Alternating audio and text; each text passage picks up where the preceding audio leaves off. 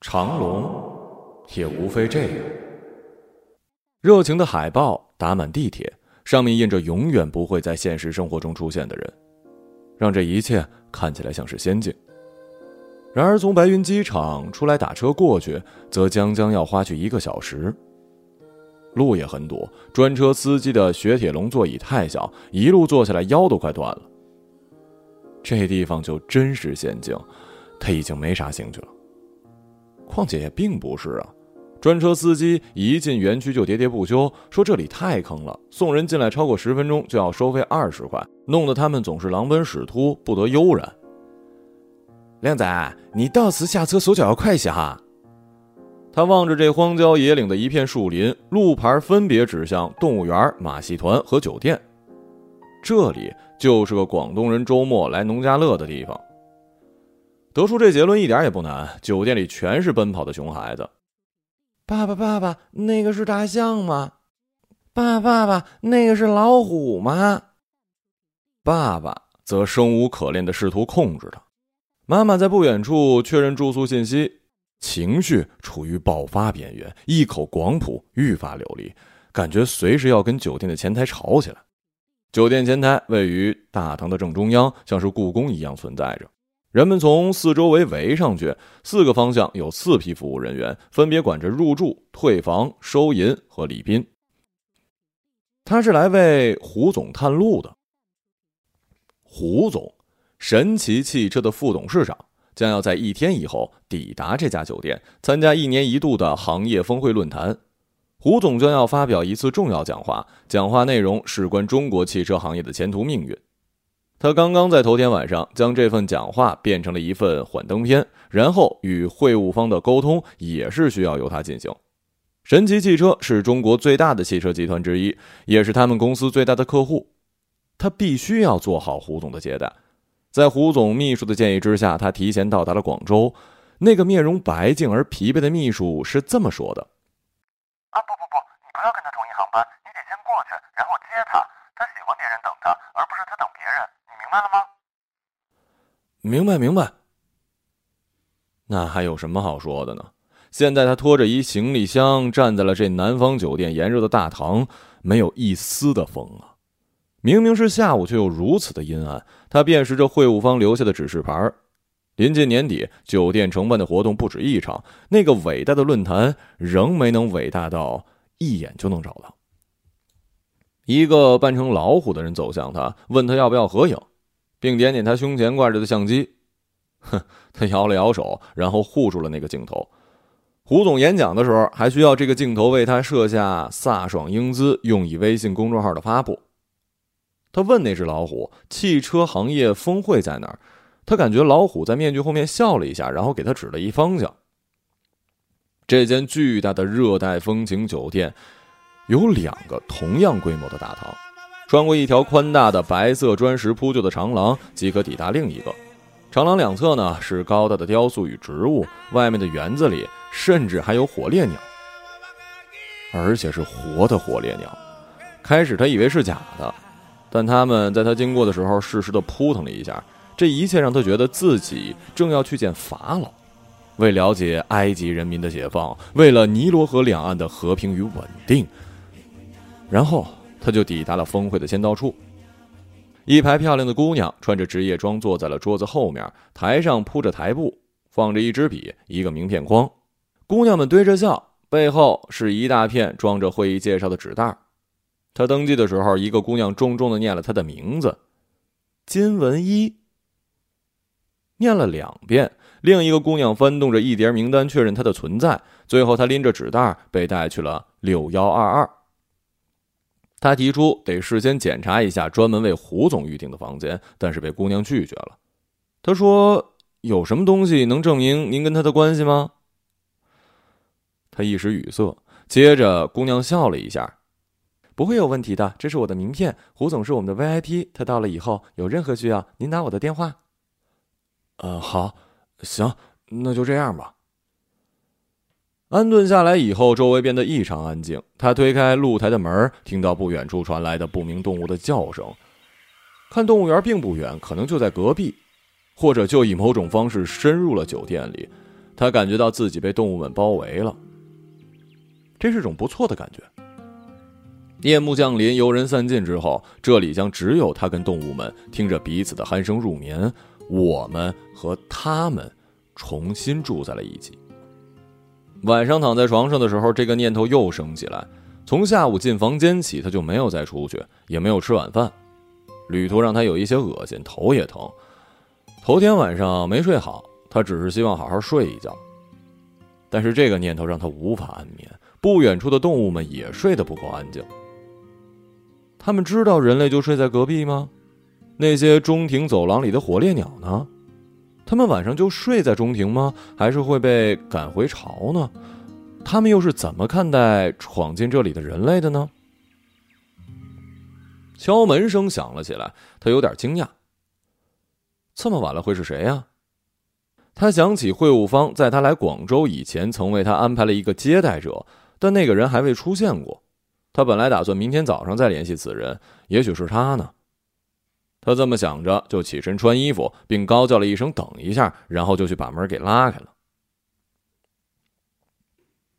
你，你找谁呀？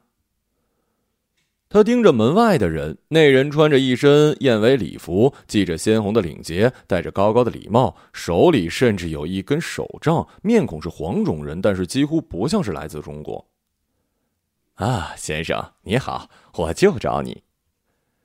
那人戏剧感十足的腔调吓了他一跳。你你知道我是谁吗？知道知道，六幺二二房。金文一先生，胡总还没到吧？没到。你是会务方吧？进来吧。你穿成这样，外面是有表演啊？并没有表演。他转身在沙发上坐下，把椅子留给了那个人。那人把礼帽摘下来，放在书桌，露出一个锃亮的光头。他注意到那个人甚至穿了一双高跟的漆皮鞋。您怎么称呼？呃，我想想啊，按照你的理解，你要么叫我佛祖吧。佛祖，别玩了，兄弟，我累死了。你们是化妆舞会吧？你自己去玩吧，晚上活动我就不参加了。我找你有重要的事情，我这里有胡总的指示，你把明儿要讲的方案拿出来吧。哦，你早说呀！稍等一会儿啊。他从背包里把电脑拿出来，找到了那份《如何突破中国汽车行业发展的六大困局（二零一六幺幺幺六杠 V 幺六零）的 PPT。点开之后，将屏幕转了过去，对着这位，哎，佛祖，胡总怎么说的呀？还要怎么改啊？您稍等，我把胡总的微信给你看。佛祖掏出一个巨大的 iPhone 七 Plus，点开微信，点击胡总的名字。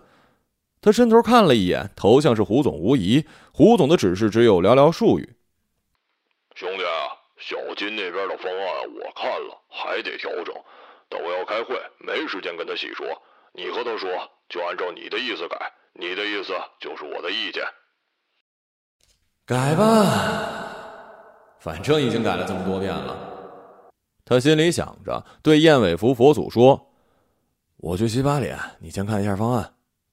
我都看过了，不忙，你先去洗脸，我们慢慢改。”他心里骂着娘，在洗手间耽误了半天才出来。胡总最近开始修佛了，所以这份方案我们要用最恭敬的心来准备，每个部分都不能马虎。首先改方案之前，你要问自己一个问题：什么问题啊？就是你有没有准备好？我准备好了呀。我看你没有准备好，你的气场不对呀。哎呦喂，哥们儿，别在意我气场了。明天下午胡总就要演讲了，总不能让胡总脱稿吧？这话首先有问题了。你以为胡总不敢脱稿吗？胡总这种级别的领导是开过智慧的，前世都是有大神通的。他接下这个演讲，他就做好了脱稿的准备。胡总让你准备这份讲稿，是对你的信任，也是给你的机会。所以这件事情你是为你自己做的，你是为你自己准备的。这件事关乎你的前途命运，你明白了吗？哎呀，明白明白。您快说怎么改吧。这份方案我也看过，我觉得它最大的问题是没有灵魂。所以我们从头开始，一定得大改。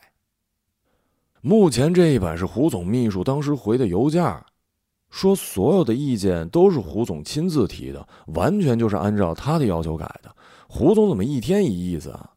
你看这方案啊，我们是提前一个月开始准备，就是想不要改到跟前还得改，没想到还是这样啊！这就是你不了解胡总了。而且小金啊，我觉得你这个心态不对了。心态如果不对，你怎么能做得好事情呢？做的事情怎么会有品质呢？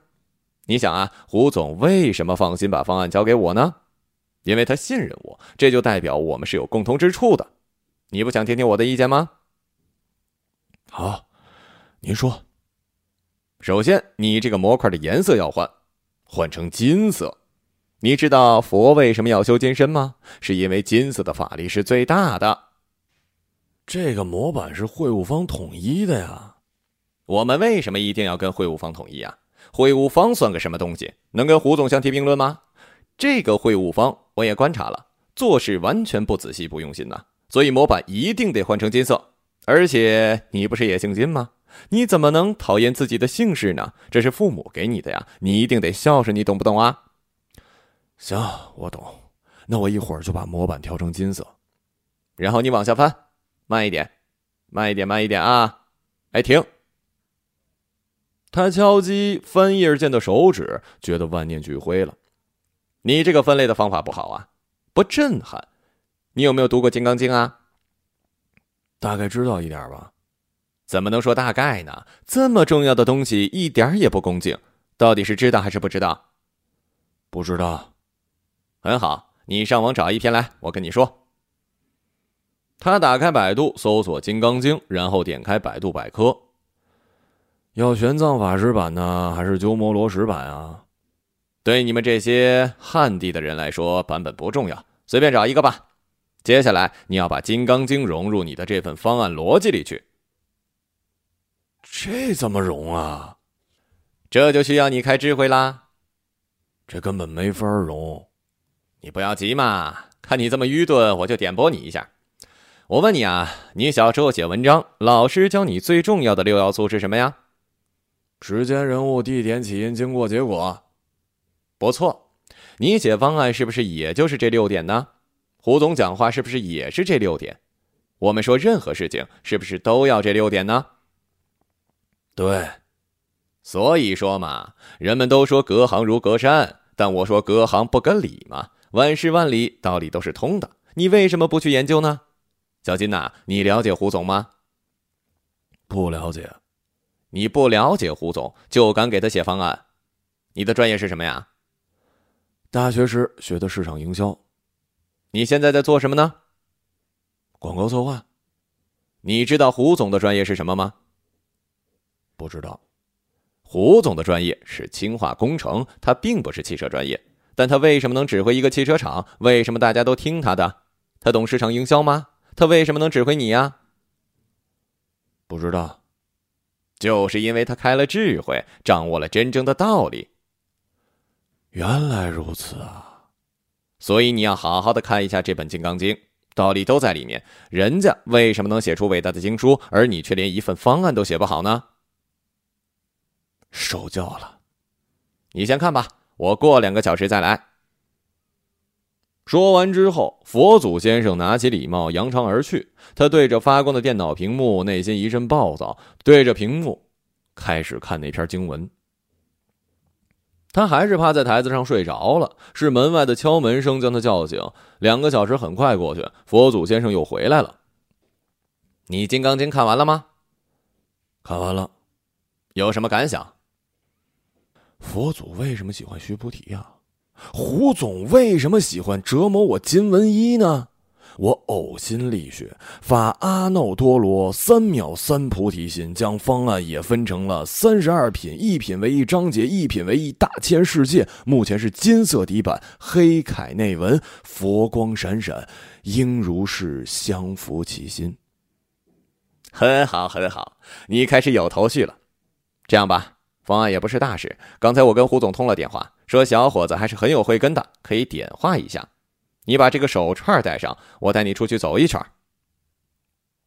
佛祖先生说完之后，不再多言，就拉着他出门。他个头太高，踉踉跄跄换好靴子，跟在两条飘荡的燕尾之后走出房间。六幺二二是六楼一楼二十二号房间，离大堂并不远。到达大堂之前，会经过一段台阶，一段走廊。佛祖先生放慢脚步，转身对他说：“跟紧我，好好观察，不要用眼，要用心。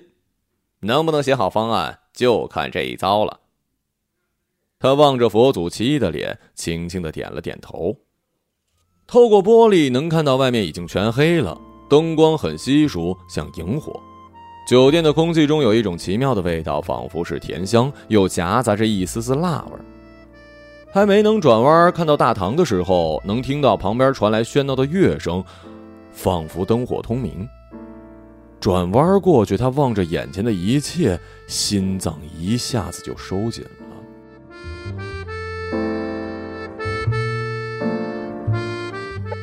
酒店里已经没有了人类，动物们穿着衣服，正在大堂里狂欢。有狮子，有老虎，它们各自占据一片区域。一些猴子、孔雀之类围着它们，正在演奏乐器。前台没有服务人员，有一些穿着侍者制服的火烈鸟，他们站在巨大的酒柜面前调酒聊天。飞禽们也没闲着，围着水晶吊灯叫唤不止，还不时掠过耸入天际的长颈鹿脖子。一只水獭从边上的水池里爬上来，醉倒在他脚边。佛祖先生用手上把水獭推进去，走去跟我喝一杯。这一切怎么回事啊？我，我不是做梦的吧？他跟佛祖先生在吧台边坐下来，惊讶的问：“不，不是梦。白天这里属于人类，晚上这里属于我们。”佛祖先生懒懒地说：“他盯着佛祖先生看，才发现他不知从什么时候开始变成了一只直立行走的狗。”他惊觉自己也怪怪的，接着下意识地打开手机的前置摄像头，在镜头里看到了一只佛祖先生的同类。一切都是有因果的。为什么？什么因果？他仍然无法接受。你们公司有几个策划？十个、八个？为什么派你来跟这个项目？为什么派你来广州？胡总那么多朋友，为什么偏偏我刚好这几天有空，又刚好来了一趟广州？你有没有好好想过这一点？你不要只知道睡觉，我们这个物种也不需要过多的睡眠。你又不是他们。他顺着佛祖指的方向，看到了一片躺倒的大象。你是有使命的，给胡总改方案就是我的使命。是，这就是你的使命。每年来长隆的人不可胜数，会遇到我，会看到今晚的一切，只有你。你知道胡总是什么吗？不知道。他和我们是一样的，我们必须得帮他。我们的同同类多吗？不多。我们并不擅长繁殖，不像他们。佛祖朝下指了指，他看到吧台阶地处到处乱爬的蚁群。他们，我是说其他动物，他们都有同类混在人类里吗？你还不明白吗？他们就是你白天看到的人类。你的意思是每个人类都是动物伪装的？这不不不行不行不行，这信息量太大了，你得让我缓缓。说着，他端起酒杯喝了一口，然后狠狠地掐了一下自己的大腿，很疼。他发现自己长着锋利的爪子。圣者佛祖，为什么让我看到这些？有没有什么办法让我忘记啊？不是每个人都知道的吧？你是被胡总选中了，他希望你知道你的使命所在。可那不过是一份无聊的方案。说真的，胡总就是不来演讲，中国汽车行业会也会持续发展。那份方案我自己知道，完全毫无价值。实际上，我这些年所写的一切都毫无价值。我们整个公司存在的意义，我们整个公司存在的意义，都不过是为了哄胡总开心。所以那份方案里只有一些漂亮话。我想胡总心里也明白这一点。有时候我觉得，也许我只需要好好睡上一觉。你还是太年轻，情绪容易走上极端，太着急。你以为我就没有烦恼吗？我就没有麻烦吗？就是胡总，他也是有烦恼的。可是我们遇到了烦恼怎么办？我们知道，没有什么烦恼是克服不了的。上次那帮柴狗要抢我的地盘，已经杀到门口，我着急了吗？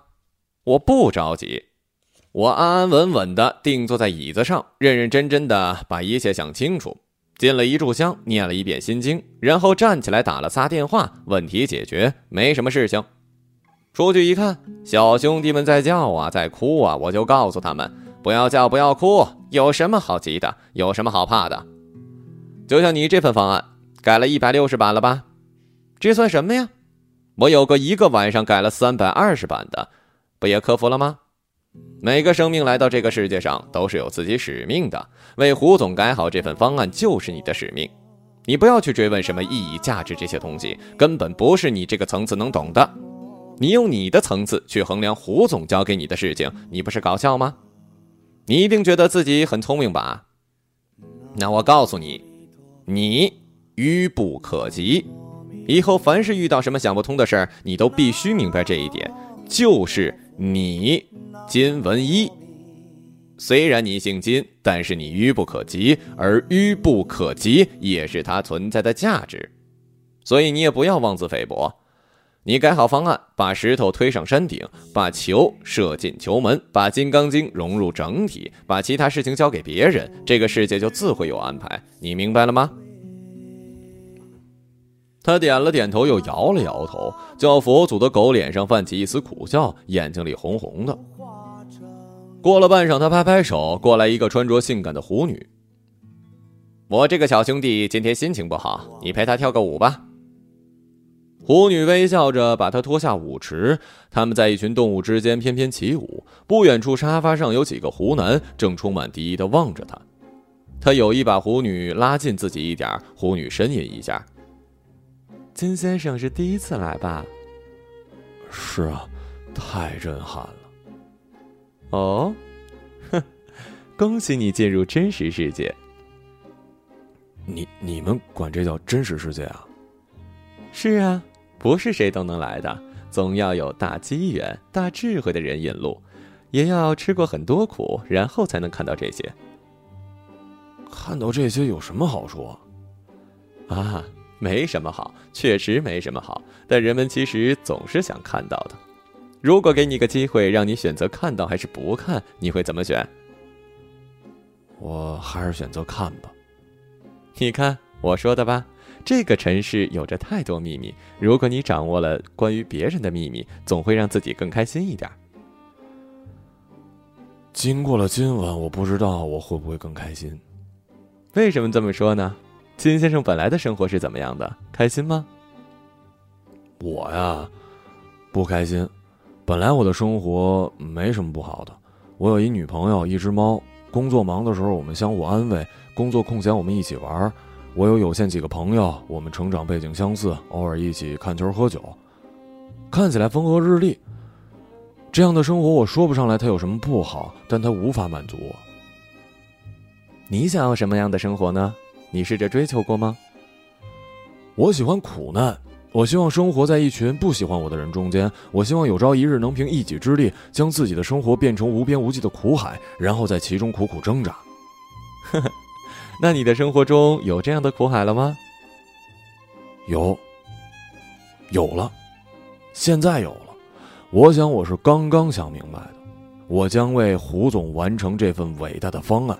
也许方案永远不会写完，但我要勇敢的写下去。恭喜你，开智慧了。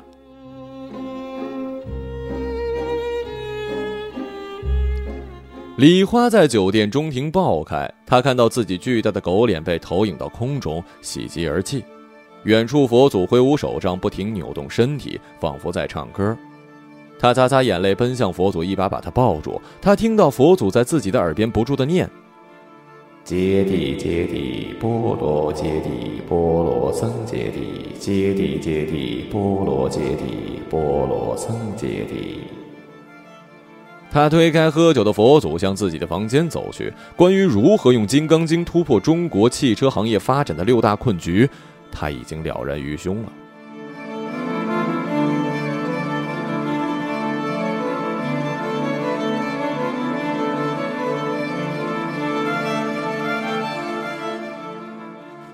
离开酒店是在隔天之后的早上。他给自己叫了一个送机专车，然后坐在了酒店大堂吧的位子上等。动物派对的景象仍然历历在目，他甚至觉得自己认出了那天晚上见过的人们。那个狐女说的没有错，掌握比别人多的秘密总是令人开心的。他悄悄边上的窗户玻璃，试图惊动离他最近的火烈鸟。他怀着强烈的冲动，想跟他进行一次表面上跨越了物种的交流。但是鸟儿单脚站着不动。胡总不来参加峰会的消息是在昨天下午峰会开始一小时前送达的。胡总会来广东，但是不能到长隆，他要去东莞见一个更大的领导。胡总的秘书在电话里说：“你要跟会务方做好沟通，做好后续的补位。你这次表现不错，胡总的一个朋友把你的表现转达给他，他很满意，他要你再接再厉。”好。好，我明白了，我这就去沟通。他挂了电话，紧急通知会务方。最后，这如何突破中国汽车行业发展的六大困局这一主题，由一位汽车经销商集团的老总临场发挥讲了。那老总没有使用他的方案，而是站在了只写着这个大标题的投影幕前，一动不动的讲了俩小时。他坐在下面赞叹不已啊。佛祖说的对，老总们就是不一样。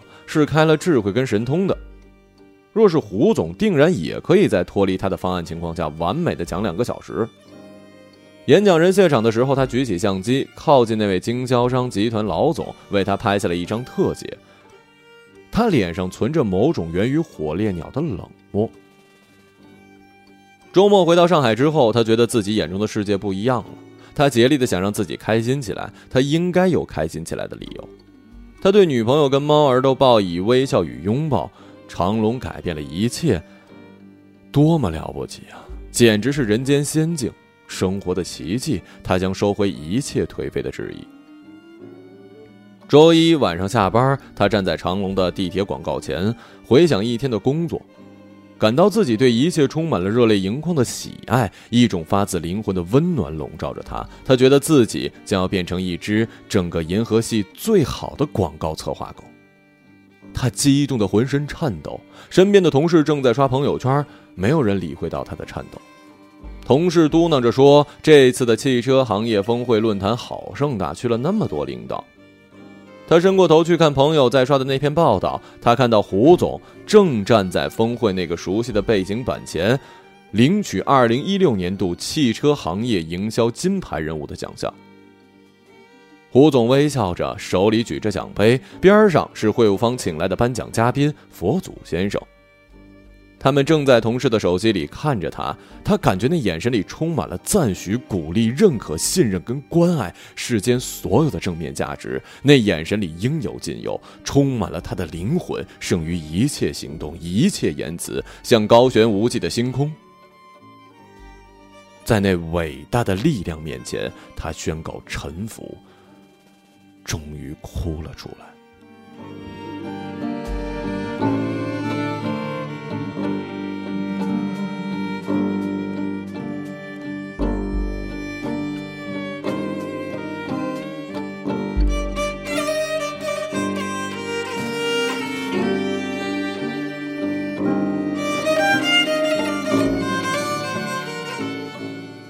一个朗读者，马晓成。